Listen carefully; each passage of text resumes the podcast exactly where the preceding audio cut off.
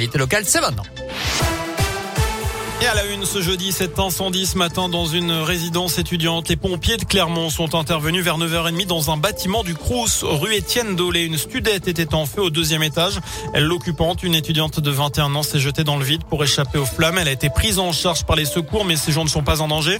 Trois personnes ont été hospitalisées pour de légères intoxications dues aux fumées.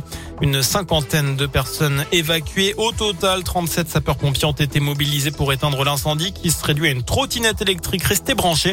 Selon la montagne, une cinquantaine de personnes ont été évacuées du bâtiment. Des masques chirurgicaux distribués à tous les personnels enseignants d'ici la fin du mois, annonce tout à l'heure de Jean Castex, alors qu'il n'avait reçu jusqu'à présent que des masques en tissu de la part de leur administration. Euh, notez également que le Haut Conseil de la Santé publique doit rendre son avis demain sur la généralisation ou non des masques FFP2, euh, plus filtrants et principalement destinés actuellement aux soignants. Par ailleurs, la France lève la quarantaine pour les vaccinés en provenance d'Afrique du Sud. 10 jours à l'isolement en revanche pour ceux dont le schéma vaccinal n'est pas complet. Un chiffre à retenir également, près de 8 300 000 le nombre de tests PCR et antigéniques réalisés entre la semaine dernière en France, la semaine dernière en France même, du jamais vu sur une semaine avec une hausse de plus de 20% par rapport à la semaine précédente. Notez qu'un million 878 000 tests ont été validés uniquement pour le 31 décembre, record absolu là aussi sur une journée. Des cookies trop indigestes. La CNIL, gardienne de la vie privée des Français, a infligé de lourdes amendes de 60 à 150 millions d'euros à Google et Facebook. La commission informatique et liberté a constaté que les sites Facebook, Google et YouTube ne permettent pas de refuser les cookies aussi simplement que de les accepter.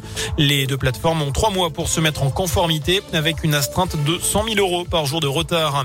Les sports, le match Clermont foot face à Strasbourg, reporté mi-décembre à cause du brouillard dense, eh bien, il sera finalement rejoué le mercredi 19 janvier à Montpied. Une décision de la LFP qui ne semble pas satisfaire les deux clubs. Ils avaient proposé de jouer le week-end du 29-30 janvier. Le Clermont Foot déplore cette reprogrammation.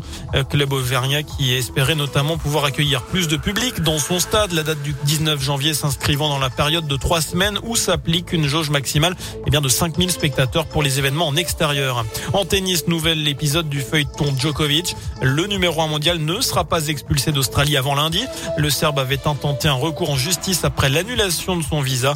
Il était menacé d'expulsion après n'avoir pas fourni les bons documents, lui qui n'a jamais dit s'il était vacciné ou non. Enfin, êtes-vous plutôt team brioche ou team frangipane? Notre question du jour sur radioscoop.com, alors que c'est aujourd'hui l'épiphanie. Et vous alors? Frangipane, évidemment. Et eh ben pareil, dans la région, certains seront plus heureux que d'autres, en tout cas, de trouver la fève dans la galette. Une opération, une épiphanie d'or et de diamants pour une boulangerie de Haute-Savoie. Elles permettront de remporter des pendentifs d'une valeur comprise entre 75 et 595 euros quand même. Ah, c'est pas mal.